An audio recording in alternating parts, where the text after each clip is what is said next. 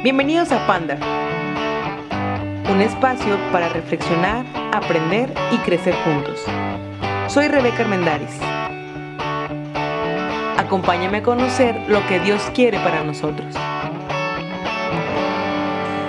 Nuevo año y nuevos episodios tenemos para todos y cada uno de ustedes que nos están escuchando y que siguen fiel a que poner bienvenidos. Bienvenidos a este episodio número 23 el primero del año, pero ya el episodio número 23. Estoy muy, muy feliz de poder saludarles. Ya tenía tiempo que lo quería sacar, ya creo que ya son, ya pasa más de medio mes.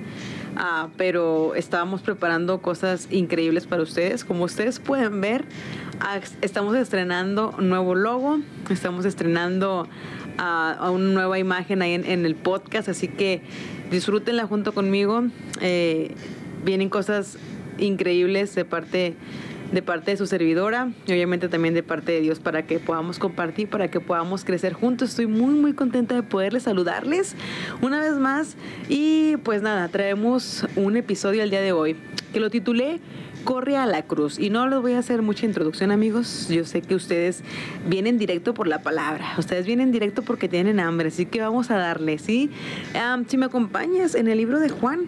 De hecho, esta palabra la compartía también con, unos, con mis jóvenes con los jóvenes de la iglesia eh, hace rato, cuando tuvimos reunión juvenil. Y, les decía a ellos que estaba muy, muy agradecida con Dios porque la misma palabra que me tocó compartir en esta ocasión, yo la tenía escrita también para, para Ponder, así que también se lo voy a dar a ustedes. San Juan capítulo 2, vamos a hablar cuando Jesús hace a su primer manifestación de, poder o de milagros eh, en las bodas de Caná. Y te voy a leer del capítulo, del versículo 1, perdón, al versículo 11. Yo lo voy a leer en la nueva traducción viviente. Si tú tienes Reina Valera o traducción en lenguaje actual, no sé, está bien, solamente sígueme ahí o escúchame. dice así, San Juan 2.1, dice, al día siguiente se celebró una boda en la aldea de Caná de Galilea la madre de Jesús estaba presente y también fueron invitados a la fiesta Jesús y sus discípulos. Durante la celebración se acabó el vino entonces la madre de Jesús le dijo, se quedaron sin vino. Jesús contesta, apreciada mujer, esto no es nuestro problema. Todavía no ha llegado mi momento. Sin embargo, su madre le dijo a los sirvientes, hagan lo que él les diga. Cerca de ahí había seis tinajas de piedra que se usaban para el lavado ceremonial de los judíos. Cada tinaja tenía una capacidad de entre 75 a 113 litros. Jesús le dijo a sus sirvientes, llenen las tinajas con agua. Una vez que las tinajas estuvieron llenas, les dijo, ahora saquen un poco y llévenselo al maestro de ceremonias. Así que los sirvientes siguieron esas indicaciones. Cuando el maestro de ceremonias probó el agua que ahora era vino, sin saber de dónde provenía, aunque por supuesto los sirvientes sí lo sabían, mandó a llamar al novio. Un anfitrión siempre sirve mejor vino primero, le dijo, y una vez que todos han bebido bastante, comienza a ofrecer el vino más barato. Pero tú has guardado el mejor vino hasta ahora. Esta señal milagrosa de Cana en Galilea marcó la primera vez que Jesús reveló su gloria y sus discípulos creyeron en él. Y después de la boda se fueron unos días a Capernaum con su madre, sus hermanos y sus discípulos. Me encanta eh, este, este primer milagro que hace Jesús antes de comenzar su ministerio. Y digo antes porque Jesús lo dijo, todavía no es mi hora. ¿Y por qué quiero, por qué tomé este, este pasaje de la Biblia con el tema de corre a la cruz? Me, gusta mucho el versículo 11 donde dice, este principio de señales hizo Jesús en Caná de Galilea y manifestó su gloria y, sus, y sus discípulos creyeron en él. Me encanta esta, esta frase que dice, Jesús manifestó su gloria. Este principio de milagro se produjo en una boda para mostrar la gran generosidad de Jesús. De hecho, el matrimonio era la última reliquia, ¿te acuerdas? Que nos quedaban del paraíso. Y Jesús procuró honrarlo con su primer milagro. Mm, ¿Qué podemos hablar de esto? Los milagros de nuestro Señor fueron hechos en cada caso para satisfacer una necesidad. No sé si tú recuerdas, pero ah, yo, yo, yo digo mucho una frase, ah, o, la tengo muy presente en mi, en mi mente y en mi corazón, que Jesús es todo lo que necesitamos en medio de nuestra necesidad. Nosotros podemos ver en la Biblia cómo hay tantas personas que estaban necesitadas de algo, alguna sanidad, alguna que Dios supiera alguna necesidad, no sé, por ejemplo en este caso ya necesidad de, de bebida para la boda. Y en ese momento aparece Jesús en escena y viene y cubre esa necesidad. Por ejemplo, la mujer ah, con flujo de sangre necesitaba un sanador y apareció Jesús. Necesitaba un salvador y apareció Jesús. El ciego necesitaba vista y aparece Jesús. El novio necesitaba vino para su boda y aparece Jesús. Siempre Jesús estaba ahí. El vino faltaba en las fiestas de boda y nuestro Señor había llegado en el momento de la necesidad, cuando el novio temía ser avergonzado. Aquella necesidad, amigos, fue una gran bendición.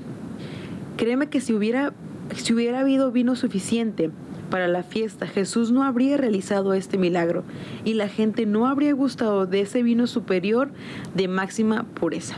Yo creo que sí, si este novio tenía, hubiera tenido, perdón, ya todo listo, la gente ni siquiera se hubiera acercado a Jesús. La madre de Jesús no hubiera corrido con Jesús, porque no habría necesidad.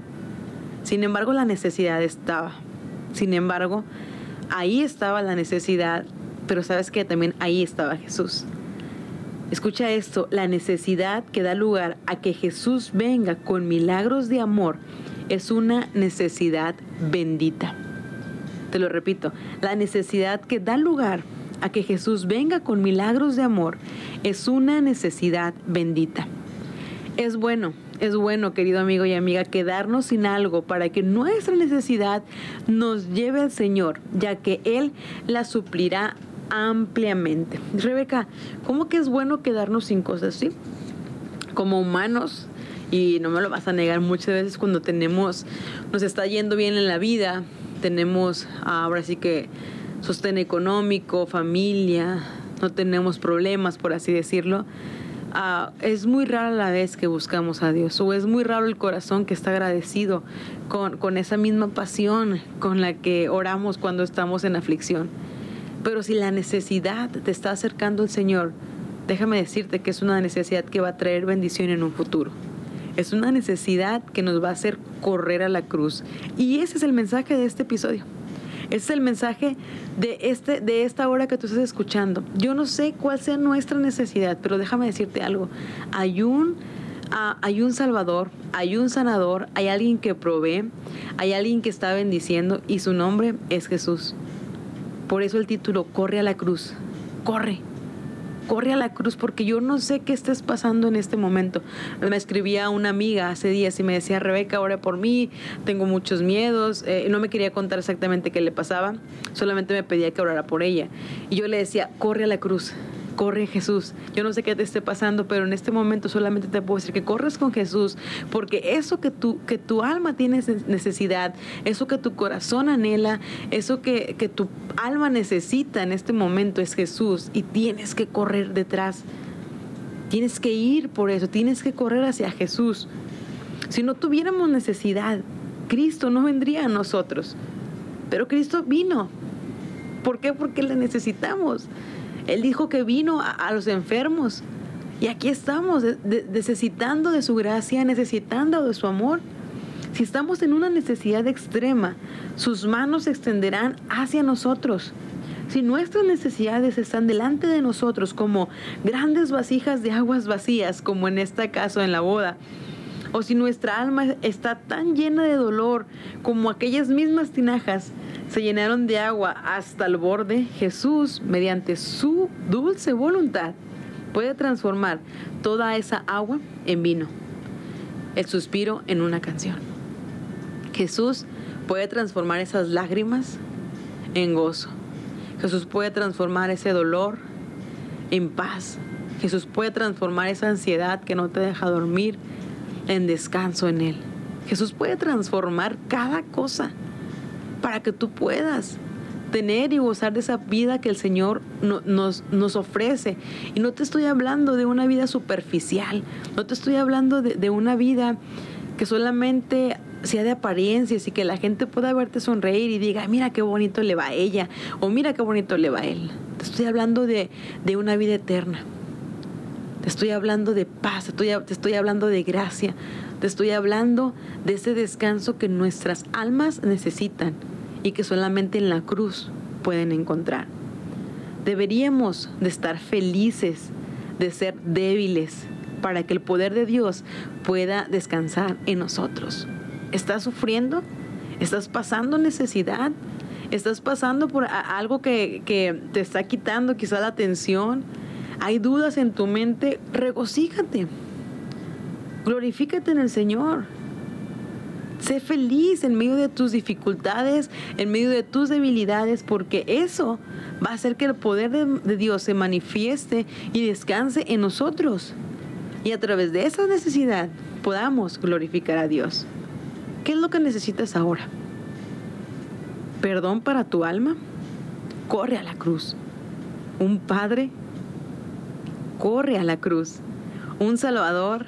Corre a la cruz. ¿Necesitas sanidad? Corre a la cruz. ¿Quieres estar pleno en Cristo? Corre a la cruz. La cruz ya vino a, ti hace miles de años. Jesús ya llegó a tu boda. ¿Qué necesitas? Ven a Él. Ninguno que haya venido a Cristo puede decir que fue rechazado por el Señor. Ninguna persona. ¿Por qué? Porque Él es quien nos atrae. La cruz está ahí, la cruz te está llamando y diciendo, aquí estoy. Corre hacia mí. Y antes de terminar, te quiero leer 2 de Corintios, versículo 12. De, uh, versículo 12, 9. 12, 9. Fíjate bien. Dice así. Cada vez Él me dijo, mi gracia es todo lo que necesitas. Mi poder actúa mejor en la debilidad. Así que ahora me alegra jactarme de mis debilidades para que el poder de Cristo pueda actuar a través de mí. Hoy el Señor te dice estas palabras. Mi gracia es todo lo que tú necesitas. Mi poder actúa mejor en tu debilidad. Y a través de tu debilidad, Cristo va a ser glorificado. Él va a ser conocido y Él va a ser cada vez más amado por ti. Permíteme orar por ti, Señor. Gracias por este público que, que sigue al pie del cañón, pero no por mí, no por, por el contenido ah, profesional que yo les pueda dar, Señor, sino porque ellos, al igual que yo, Señor, venimos sedientos de ti, venimos sedientos de tu presencia, venimos sedientos de, de nuestro Salvador. Gracias te da, Señor, porque en medio de cada necesidad y de cada aflicción que estamos pasando, Señor, podemos correr hacia la cruz. Esa cruz, Señor, que antes representaba, Señor, martirio, que antes representaba muerte, ahora podemos voltear, Señor, y ahora representa esperanza, ahora representa vida, ahora representa gracia para nosotros. Gracias porque podemos tener acceso a ella. Gracias por Cristo. Gracias por darnos a tu Hijo, Señor porque a través de Él, Señor, podemos gozar de tus bendiciones, Señor. Porque tú eres un Padre, Señor, que no abandona. Eres un Padre, Señor, que al momento de adoptarnos, Señor, quieres lo mejor para nosotros. Quieres que te disfrutemos a ti. Permítenos conocerte a través de las aflicciones, Señor.